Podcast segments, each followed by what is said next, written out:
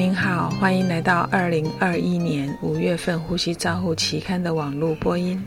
我是刘金荣，呼吸治疗师，代表期刊主编 Richard Branson 为您进行中文网络播音。第一篇文摘是本月的主编精选，作者 Manga 等人回顾急性低氧性呼吸衰竭之 COVID-19 受试者接受非侵袭性氧合策略的研究。作者比较使用高流量鼻导管和头盔式非侵袭性通气治疗的效益。结果显示，八十五位受试者有五十二位（占六十一 percent） 需要插管使用侵袭性通气。导致失败的原因与疾病严重度增加、血川血清乳酸脱氢酶增加有关。由 COVID-19 所引起的低血氧症和呼吸衰竭，比其他的原因更多。希尔提供了一篇附带的社论，讨论到 COVID-19 独特的面相和造成 NIV 和经鼻高流量鼻导管失败的生理因素。第二篇文摘是由 Miller 等人描述 COVID-19 大流行后呼吸治疗部门的浩劫。Burnout 和复原资源 （Resilience Resources），他们利用网络问卷调查呼吸治疗师造成 Burnout 浩劫的主要来源。结果显示，二百二十一位回复者有七十二 percent 的受访者报告自己有这种。耗竭的感觉，但只有十 percent 的呼吸治疗部门有倦怠感、疲乏。主要的原因是领导能力差、工作量大和人员的不足。复原资源除了员工辅导和健康计划外，通常无法获得其他。NVS 认为，COVID-19 浪潮所产生的压力和工作量，使得人员的健康和应对的能力相对的紧张。他建议开发一些有效的管理来降处理这些压力源。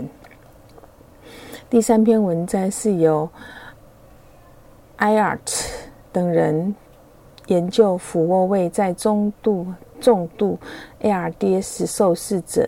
使用自主呼吸机械通气的效益。作者回顾分析评估三十九名受试者，其中有一半是 COVID-19 ARDS 受试者，一共有八十四次使用压力支持通气，二十九次使用容积辅助通气。控制通气来评估俯卧位的效益，结果显示两组的氧合镇静需求均得到类似的改善，但是接受压力支持的受试者需要神经肌肉阻断剂是比较少的。Lavita 跟 Disentis San Diego 评论，俯卧位虽然是中重度。ARDS 主主要的治疗方法，但是他们还是警告，没有插管病人和自主呼吸会使用俯卧位会增加他病情的复杂度，不要轻易的采取这个行动。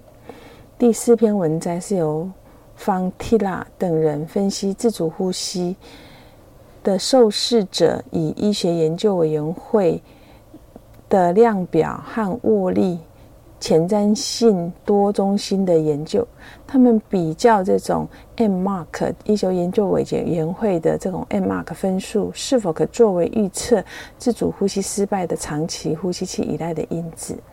结果显示，握力肌力、握力与肌肉无力有关，但是与自主呼吸结果无关。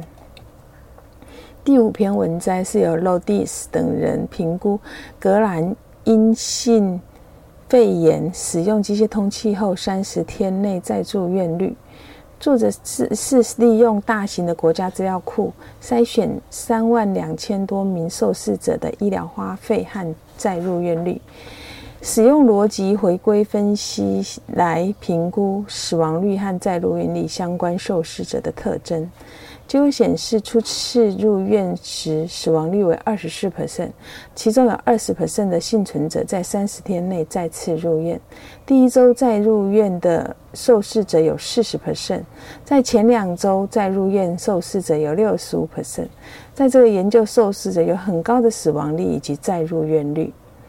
第六篇文章是由 Samuel 跟 Chapman 模拟支气管镜发育不良的肺模型进行压力支持期间吸气上升的时间的影响的实验室的研究。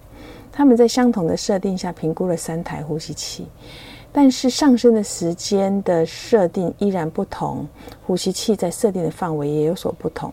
他们发现调整上升的时间可以改善测试肺的呃单元的。之间的容积分配平衡，导致潮气量减少。第七篇文摘是由 Sojar 等人分析改良式可吸式呼吸器外部呼气阀供。想通气功能在肺模型中的测试效益，他们验证了每一个测试肺独立的设定。结果显示，改良后呼气阀可以成功的在不同的呼吸器应用。肺模型中给予 PEEP、t o d i v o l i n g 跟 FL2。第八篇文摘是由 John Pragna 等人分析五次重复做。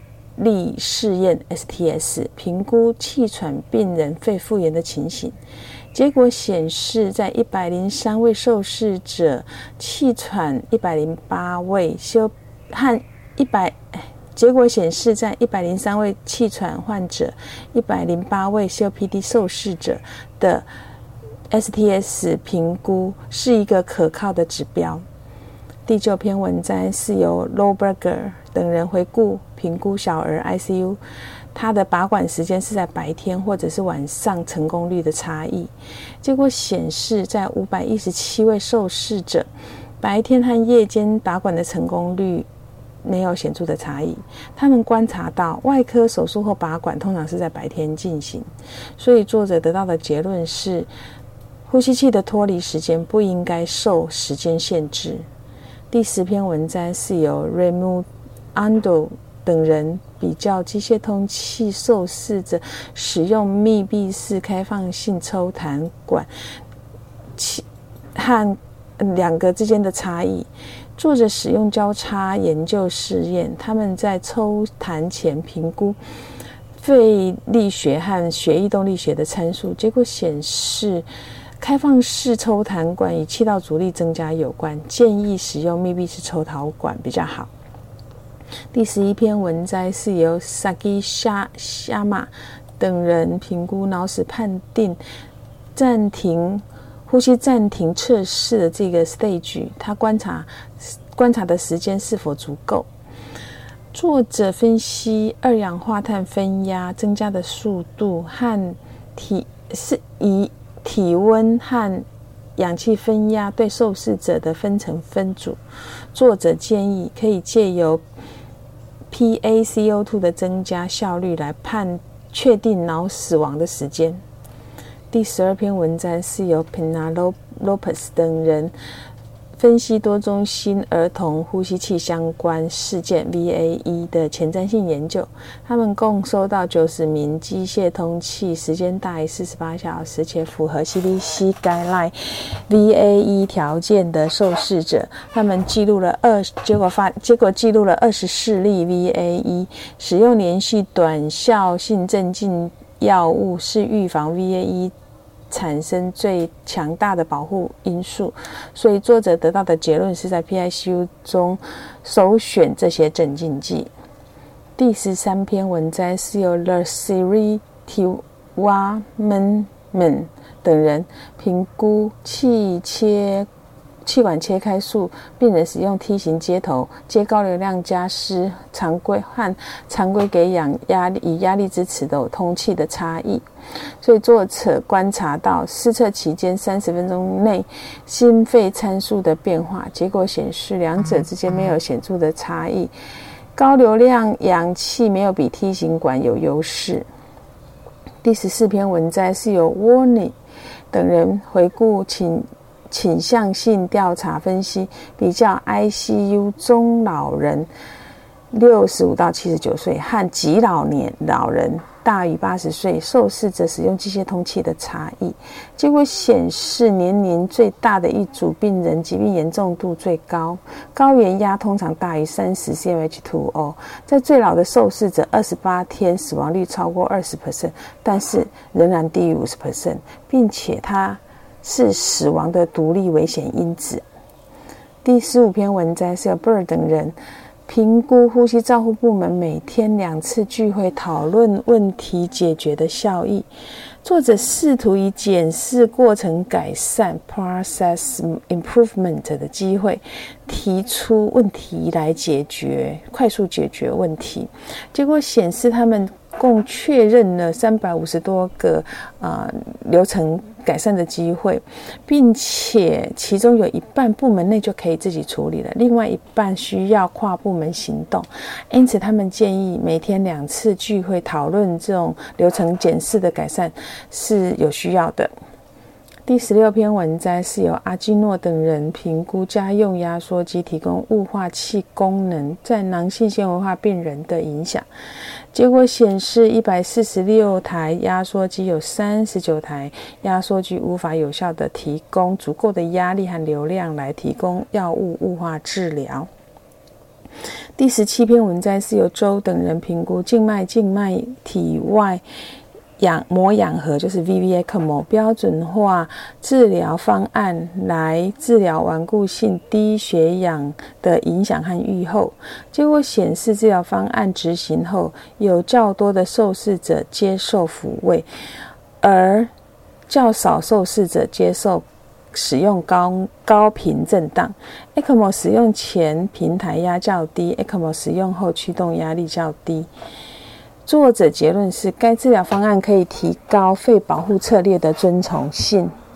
第十八篇文摘是由米勒等人执行新生儿和儿科病人高频喷射通气叙述回顾，重点在介绍高频喷射通气和高频震荡的差异，并说明未来研究的需要。第十九篇文摘是由。三个巴巴巴奇等人也执行的吸烟对最大耗氧量影响的系统性回顾。